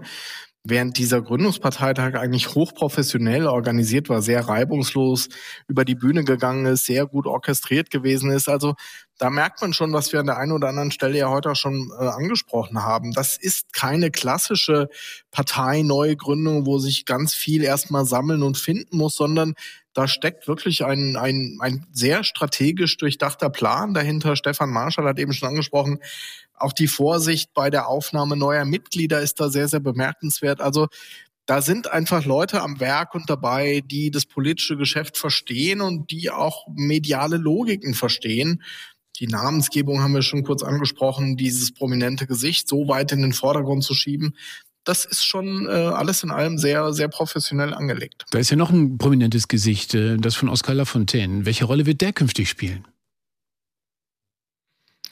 Ja, das ist eine spannende Frage. Ähm, äh, Oskar Lafontaine ist sicher jemand, der weiß, wie auch solche Parteitage zu orchestrieren sind, der auch weiß, wie man natürlich Themen besetzt. Auf der anderen Seite natürlich auch eigentlich eine tragische Figur in, in der deutschen jüngeren Parteienlandschaft, könnte man sagen, an so vielen Stellen Vorsitzender gewesen, aber doch letztlich in keiner dieser Parteien ähm, äh, letztlich absolut erfolgreich gewesen. Im Gegenteil, dann auch immer wieder Parteien, Parteien verlassen. Also in, insofern würde ich sagen, eine, eine, sehr ambivalente Person. Aber für so eine Gründungsphase, wir haben es bei dem, bei dem Bündnis damals WRSG, PDS zur Linken auch gesehen, natürlich jemand, der, der das Geschäft und auch das Handwerk absolut versteht. Von Lastwitsch, wie haben Sie Oskar Lafontaine erlebt auf dem Parteitag?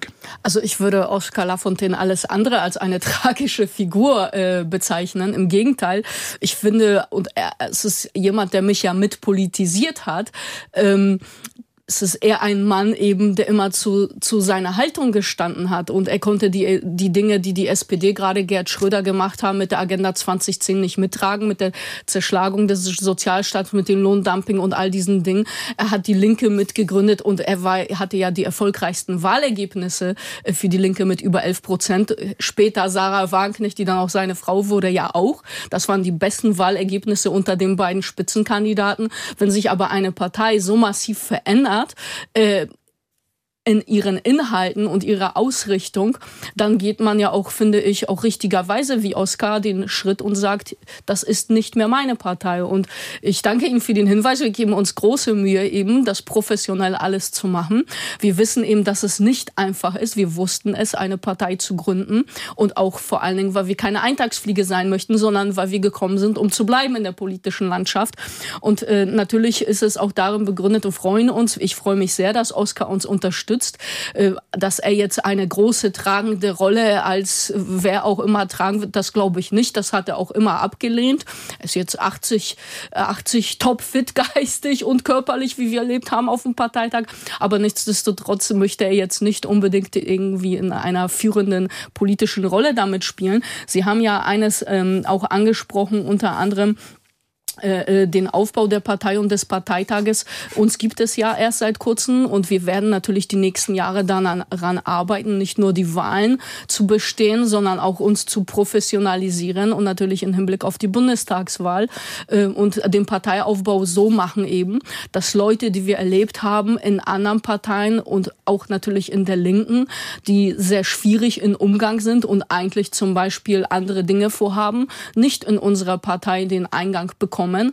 Ähm, das ist eine Erfahrung zum Beispiel auch aus Aufstehen, da Sarah mal gegründet hatte, wo ich nie Mitglied war, äh, aber auch nicht dagegen war, dass eben, wenn alle kommen können, auch alle sich da wiederfinden und das auch zu vielen Problemen führt und dass plötzlich auch Menschen da sind, die überhaupt nichts mit unseren Inhalten am Hut haben wollen. Gekommen, um zu bleiben, ähm, hat Frau Nastic eben gesagt äh, und damit das Bündnis Sarah Wagenknecht gemeint, Andreas Vizé aus Hamburg. Was glauben Sie, ist das BSW gekommen, um zu bleiben? Es ist ähm, ehrlich gesagt mir vollkommen Schnurz, ob die bleiben oder nicht bleiben, weil das ist nicht mein Maßstab. Sondern? mein Maßstab ist, ob wir es endlich mal schaffen, ähm, das Wichtigste für meine Begriffe, das Wichtigste nach vorne zu bringen, was ähm, wir eigentlich als Menschen, als Menschheit brauchen. Was würden Sie denn sagen, Frau Nestic, was ist das Wichtigste? Frau Nestic. In, in Würde und Sicherheit zu leben. Ganz gut. Ähm, in Zusammenhang, im Zusammenhang mit anderen Menschen, was ist da das Wichtigste? In Zusammenhang mit anderen Menschen, für jeden in Würde und Sicherheit zu leben, in Frieden. Ja, also ich, ich würde mal sagen, es ist Vertrauen. Und wenn wir ähm, die ganze Zeit weitermachen mit ähm, immer die, die, Finger auf die anderen zeigen und immer zu sagen, die anderen sind die Bösen und die anderen sind die Buhmänner und die anderen machen dies und jenes falsch. Was glauben Sie dann, Frau Nastic? Ähm, und Sie machen ja, vieles ist ja sehr berechtigt, gerade wenn wir uns die soziale Schere angucken, die geht weiter auseinander. Und da ist vieles im Argen, was im Moment nicht zu lösen ist. Ich glaube nicht, dass Sie in den nächsten fünf Jahren oder zehn Jahren oder 15 Jahren ähm, eine bestimmte Mehrheit in Form von einer absoluten Mehrheit kriegen werden. Ich glaube, das glauben Sie auch nicht. Von daher werden Sie auch Kompromisse eingehen müssen. Und wenn Kompromisse zustande kommen, dann wird es immer darum gehen, wie finden wir Wege, die alles ermöglichen, und dann immer zu sagen, ja, die sind alle so doof und die sind alle, die kriegen es alle nicht hin. Die Hauptprobleme, die wir im Moment in der großen, in der Koalition haben, bei der Ampel haben, sind, dass FDP, Grüne und SPD natürlich überhaupt nicht zusammenpassen. Wissen wir alle. Wäre auch bei der CDU nicht anders. Und die AfD, äh, die AfD wird jetzt eben halt so viele Prozente kriegen, dass es immer schwerer wird, entsprechende Mehrheiten zu bilden. Und ähm, dadurch, dass Sie jetzt immer die Parteienlandschaft weiter zersplittern und weiter zerfasern, was ja auch berechtigt ist, ist ja alles okay. Aber die Frage ist für mich, wie kommen wir dahin, dass wir gutwillig miteinander die Dinge so lösen, wie zum Beispiel auch in der Schweiz es schon seit Jahr und Tag üblich ist, dass wir nämlich versuchen, von Fall zu Fall Mehrheiten zu generieren, wo Themen möglich sind, dass wir sie so generieren, dass sie der Menschheit dienlich sind und nicht immer sagen, die machen das alles falsch und das ist alles falsch und das ist alles daneben. Lass uns doch mal mehr dazu kommen, was können wir gemeinsam an welchen Stellen konstruktiv wuppen. Dann kämen wir wesentlich weiter. Konstruktiv wuppen, Frau Nastic. Ja, deswegen haben wir ja unter anderem ein Europawahlprogramm mit unseren Vorstellungen. Da geht es eben nicht darum zu sagen, äh, die sind alle doof oder so, sondern eben weil es ein Riesenproblem gibt. Und wenn wir unsere Partei nicht gegründet hätten, war unsere Sorge, dass es am Ende nur noch eine rechte Opposition im Deutschen Bundestag gibt. Und das ist eben keine unberechtigte Sorge, wenn man sich die Wahlprognosen und wahrscheinlich auch im Osten massive Zugewinne der Rechten anschaut. Und deswegen nehmen wir unsere Verantwortung Verantwortung sehr ernst eben, nicht wie die AfD nur zu schimpfen, sondern auch konstruktive Vorschläge zu machen für unsere Gesellschaft. Also ganz klar eben friedenspolitisch, ganz klar, auch äh, wirtschaftspolitisch vernünftig gestaltet und natürlich auch sozialpolitisch. Und, und darum geht es ja eben, darum zu ringen und nicht eben Rassismus zu bedienen und so weiter, wie die AfD es tut, sondern eben dann an Inhalten fest, auch Bündnisse zu schmieden. Aber diese werden eben an, Bünd äh, an Inhalten festgemacht sagt Jacqueline Nastic vom Bündnis Sarah Wagenknecht. Ich will diese Stichpunkte, die Andreas Fizé eben aufgebracht hat, diese Worte gutwillig, themenbezogen arbeiten. Politik liefert Streit, aber keine Lösung. Ich will das mal weitergeben an äh, Professor Thorsten Faas, Politologe. Herr Professor Faas, was fällt Ihnen dazu ein? Eine demokratische Politik ist auf Auseinandersetzung ausgerichtet. Da gemeinsam an einem Thema zu arbeiten, fällt uns schwer. Warum ist es so schwer? Naja, Sie haben es selbst angesprochen. Natürlich ist Streit auch eine Triebfeder des demokratischen Diskurses und dann auch der Entscheidungsfindung. Ich glaube, was, was gerade auch geschildert worden ist, ist dann eher so ein Eindruck, dass es manchmal Streit um seiner selbst willen ist, zumindest in der Wahrnehmung vieler Bürgerinnen und Bürger, und dass man nicht das Gefühl hat, hier geht es um einen Streit in der Sache, sondern das hat häufig was Ritualisiertes, was, was fast schon Spielerisches, was dann für viele Menschen tatsächlich fast, fast zynisch wirkt. Und auch das vielleicht noch in Ergänzung zu dem, was ich eben gesagt habe, mit Blick auf den Gründungsparteitag auch da ist dieses Spannungsverhältnis durchaus deutlich geworden, dass man einerseits gesagt hat, wir als BSW, wir wollen eine Partei sein, die, die anders ist, die, die keine Kultur des, des, des, des Hasses, des Streits, sondern wo man konstruktiv miteinander umgeht. Aber die Wortwahl mit Blick auf die Ampel hat natürlich das genaue Gegenteil produziert. Äh, extrem scharf, dümmste Regierung aller Zeiten. Das ist, glaube ich, genau das, was wir gerade gehört haben, was Menschen einfach verprellt, wo sie auch das Gefühl haben, da geht es eben nicht mehr um die Sache, sondern da geht es mitunter ins Persönliche, in, in das sich auch wechselseitig verächtlich machende. Und das ist, glaube ich, etwas, ich weiß nicht, ob die Schweiz ein gutes Beispiel ist, weil das politische System natürlich sehr anders funktioniert und sehr, sehr auf Konsens aller ausgerichtet ist, was durchaus auch Nachteile hat. Aber diesen schmalen Grad zu finden, wo man sagt, das ist Streit in der Sache und der ist gut, aber wir respektieren uns trotzdem als Parteien, als PolitikerInnen, das war für die Linke immer ein Problem, haben wir jetzt gesehen, Spaltung letzter Konsequenz. Aber es ist gerade auch ein Problem zwischen Regierung und Opposition, neuen Oppositionsparteien. Da ist tatsächlich vieles oder einiges zumindest ins Rutschen geraten. Professor Stefan Marschall, Sie kennen sich aus mit dem Valomaten und forschen zu diesem Instrument.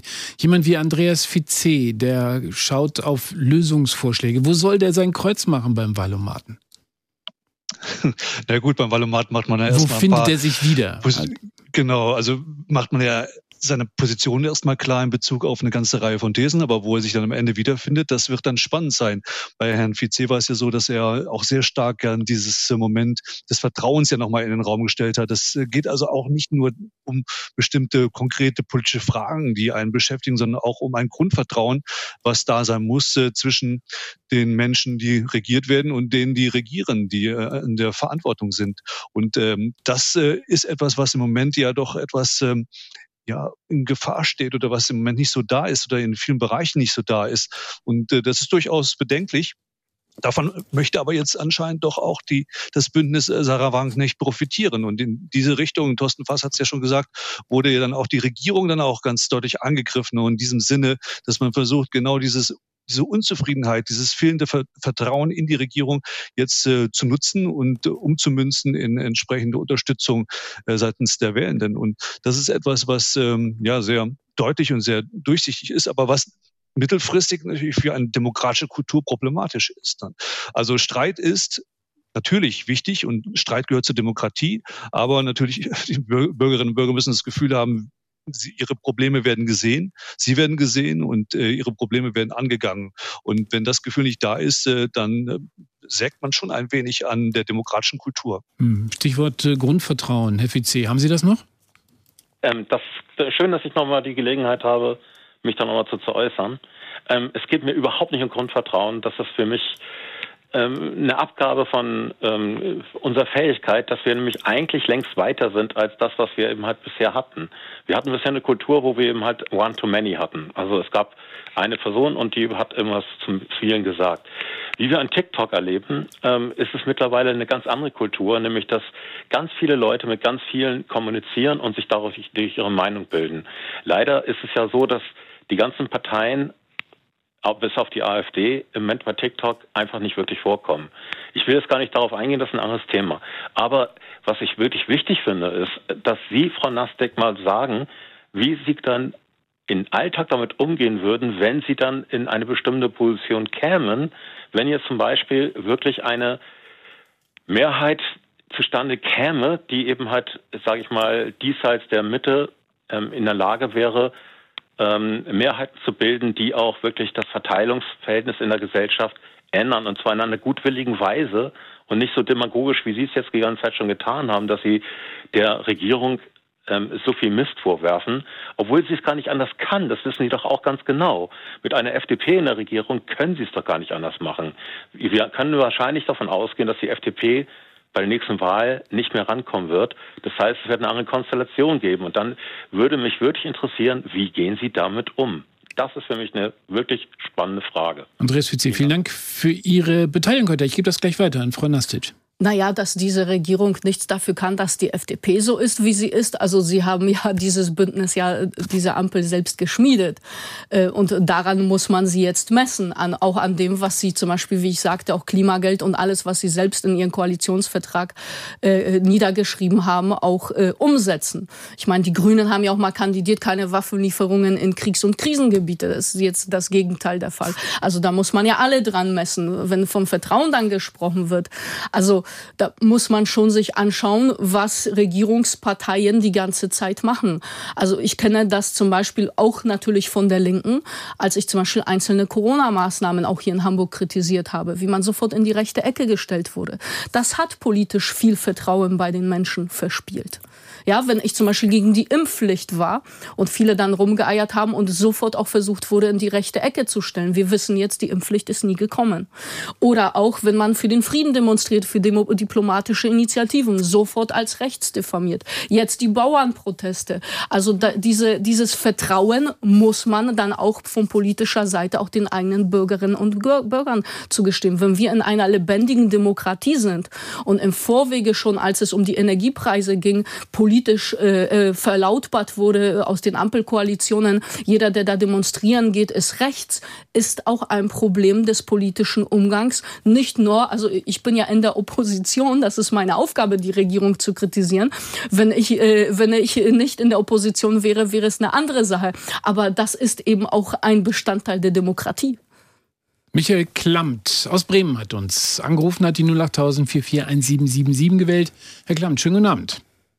Guten Abend äh, in die Runde. Ja, ich würde gerne einen anderen Aspekt noch einbringen, der bisher von Ihnen gar nicht so äh, in den Vordergrund gerückt worden ist. Ähm, und zwar ist es die, äh, die Partei heißt ja bisher jedenfalls Bündnis Sarah Wagenknecht. Das heißt, die Betonung liegt auf Wagenknecht. Die Person ist ganz entscheidend. Äh, die Medien haben ja in dem Moment, als die Partei sich gegründet hat, ähm, der Frau Wagenknecht Tür und Tor geöffnet. Es gab in den letzten 14 Tagen eigentlich keine einzige Talkrunde, bei der Frau Wagenknecht nicht erschienen ist. Sei es bei Hart aber fair, sei es bei Frau Mioska. Überall ist sie zu sehen und zu hören und kann sehr eloquent darlegen, was sie eigentlich mit ihrer Partei wünscht. Also es ist im, im Augenblick, wenn Sie so wollen, eine One-Woman-Partei von der Sichtbarkeit für den einzelnen Bürger nach außen. Ähm, und das ist ganz entscheidend. Und dann darf man nicht vergessen, ähm, wie sie sich auch darstellt in den Medien. Frau Wagenknecht ist immer exzellent angezogen, ganz modern, ganz moderne, schicke Kostüme, immer ganz interessante Ohrclips oder Ohrhänger, die sich spiegeln und die die Aufmerksamkeit auf sie nehmen immer extrem gut frisiert, immer extrem gut äh, in der Maske, äh, aus der sie rauskommt. Das ist schon ein Fund und das ist mehr als ein Fund. Wenn man jetzt mal davon ausgeht, dass die Partei vielleicht fünf Prozent bekommt, dann sind 2,5 Prozent davon mindestens in der Person von Frau Wagenknecht egal was sie sagt und wie sie es sagt, sondern nur allein dadurch, wie sie wirkt. Wir wissen doch alle, Sie haben nun zwei Fachleute im Studio beziehungsweise zugeschaltet. Wir wissen doch alle, wie der erste Blick und der erste Satz auf jemand anderes wirkt. Wie Frau Wagenknecht sich bei Frau Mioska gegeben hat oder auch in den anderen Sendungen. Das ist doch ganz entscheidend. Der Zuschauer schaut hin. Es kommt auf den Inhalt nur in zweiter Linie an. Es kommt darauf an, wie es wirkt. Das scheint also äh, vergessen zu werden in Ihrer Runde. Es kommt auf den Inhalt nur in zweiter Linie an, Professor Steffen Marschall, wenn man auf Wahlentscheidungen guckt. Stimmt das? Hm.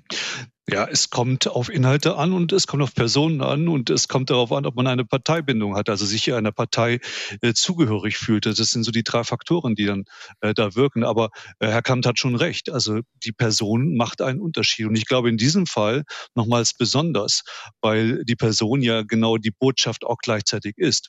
Und äh, dass wir auch heute Abend über äh, diese Partei sprechen, äh, zeigt ja, ist ja wahrscheinlich auch ein Ergebnis, dass diese Strategie ganz gut aufgeht geht, dass man mit ähm, Sarah Wagenknecht jemanden in den Vordergrund stellt, ähm, die funktioniert in der Medienlogik und in der Medienlandschaft.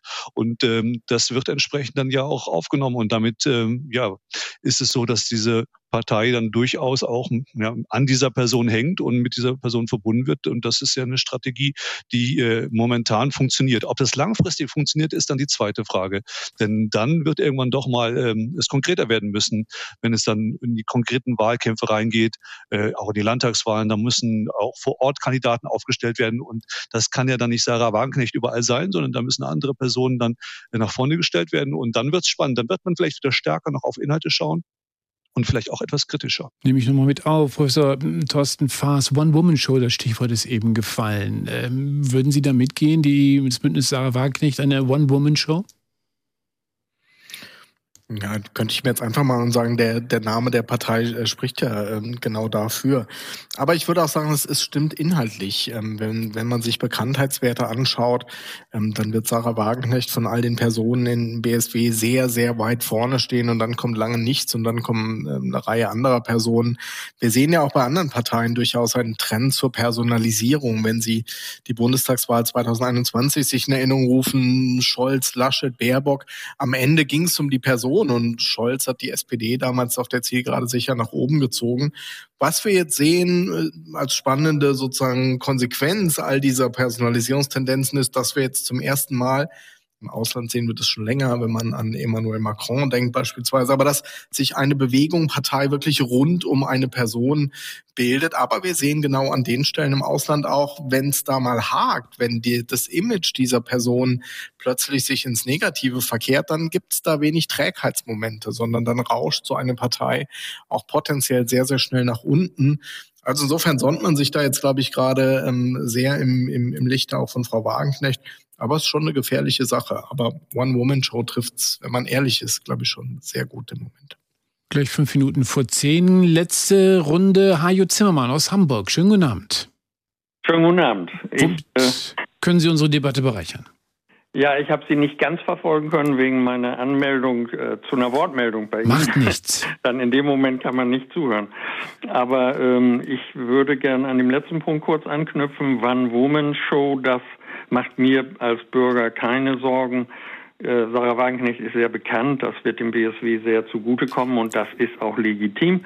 Für mich äh, war, was Personen angeht, sehr überzeugend bei, in der Gründungsphase jetzt dass Lafontaine, der Ehemann äh, bekanntermaßen von Frau Wagenknecht, äh, auch diese Partei öffentlich mit unterstützt. Lafontaine ist seit Jahrzehnten, ich bin schon ein bisschen älter, einer der für mich überzeugendsten Politiker der Bundesrepublik gewesen, schon als er noch SPD-Vorsitzender war, aber auch später.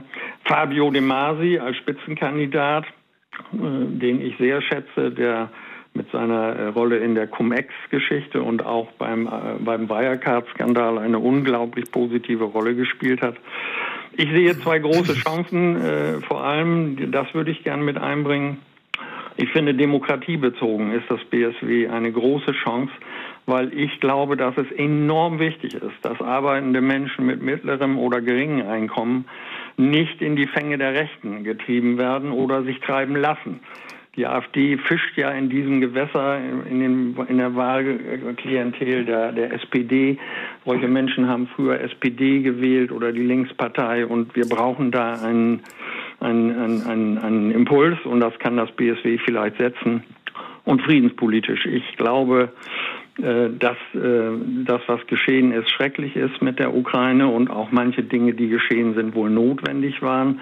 Aber wir werden jetzt auch neue Impulse brauchen. Wir brauchen mehr Diplomatie und ich sehe zu wenig Energie bei anderen Parteien in diese Richtung zu gehen. Es gibt dann auch noch zwei, drei Punkte, wo ich mir ein bisschen Sorgen mache beim BSW, aber das wäre erstmal für mich das Wichtigste, was ich eben gesagt habe. Das haben wir verstanden. Welche sind die Punkte, die Ihnen Sorgen machen? Ja, an zwei Stellen äh, finde ich, äh, ist mir aufgefallen, dass das Bündnis sich ein bisschen problematisch positioniert äh, aus meiner Sicht, wo ich auch mir wünsche, dass das mit Vorsicht gehandhabt wird, damit das BSW nicht seine Chancen verspielt.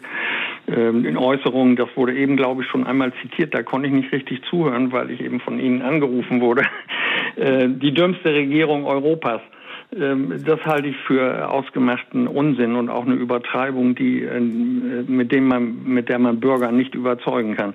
Diese Regierung macht keine gute Politik, aber sie zu verunglimpfen als die dümmste Regierung Europas, wenn ich an Ungarn oder sowas denke, das halte ich für Unsinn.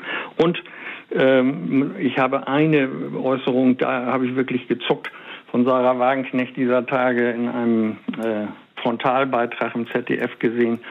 Da hat sie gesagt, die Menschen in der Ukraine sterben für die NATO. Ich wäre vorsichtig mit solchen Positionierungen. Das halte ich auch für eine unsinnige Übertreibung, die auch nicht glaubwürdig ist und die ich auch für falsch halte. Da, in jeder Partei gibt es Äußerungen, wo man nicht zufrieden ist als äh, Sympathisant oder Interessent. Ich finde diese Partei sehr interessant und sie interessiert mich auch könnte mir sogar vorstellen, sie aktiv zu unterstützen. Aber an den zwei Punkten hat es ein bisschen gezuckt bei mir in der letzten Zeit. Herr Zimmermann, vielen Dank für Ihre Beteiligung. Vielen Dank für das, was Sie sich über das Bündnis Sarah Wagenknecht zusammengepackt haben. Wir haben gleich die Nachrichten um 22 Uhr und sind schon durch mit dieser 90-minütigen Redezeit über das Bündnis Sarah Wagenknecht. Wir haben viel gesprochen über Wahlchancen, über Einordnung, über eine One-Woman-Show, über das, was aus diesem Bündnis und dieser Partei einmal werden kann.